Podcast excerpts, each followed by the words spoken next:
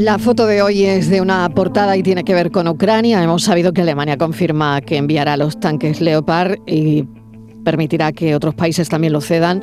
España podría anunciarlo en breve. Es la foto de hoy. Buenas tardes, Mariló. Estoy aquí en el kiosco viendo los periódicos de hoy, que cada vez son menos y más finos por desgracia, y me quedo con uno que he comprado, que es El País. La imagen de nuestro compañero Sergei Supinsky aparece en la portada.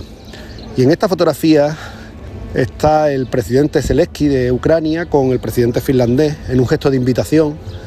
Y de fondo aparecen dos soldados como curioseando. Y bueno, para el pie de foto, Zelensky actúa contra la corrupción en su entorno.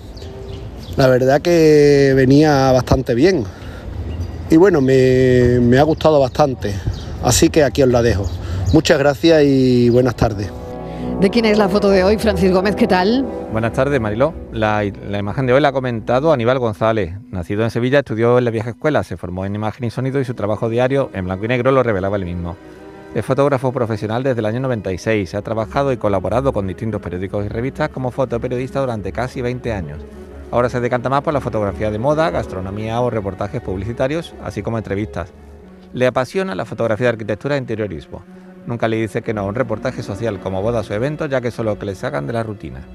Todavía conserva su primera cámara, una Minolta del año 75 que funciona a pesar de tener más años que él. Fotoperiodistas que buscan su imagen del día. Faltan 20 minutos para llegar a las 4.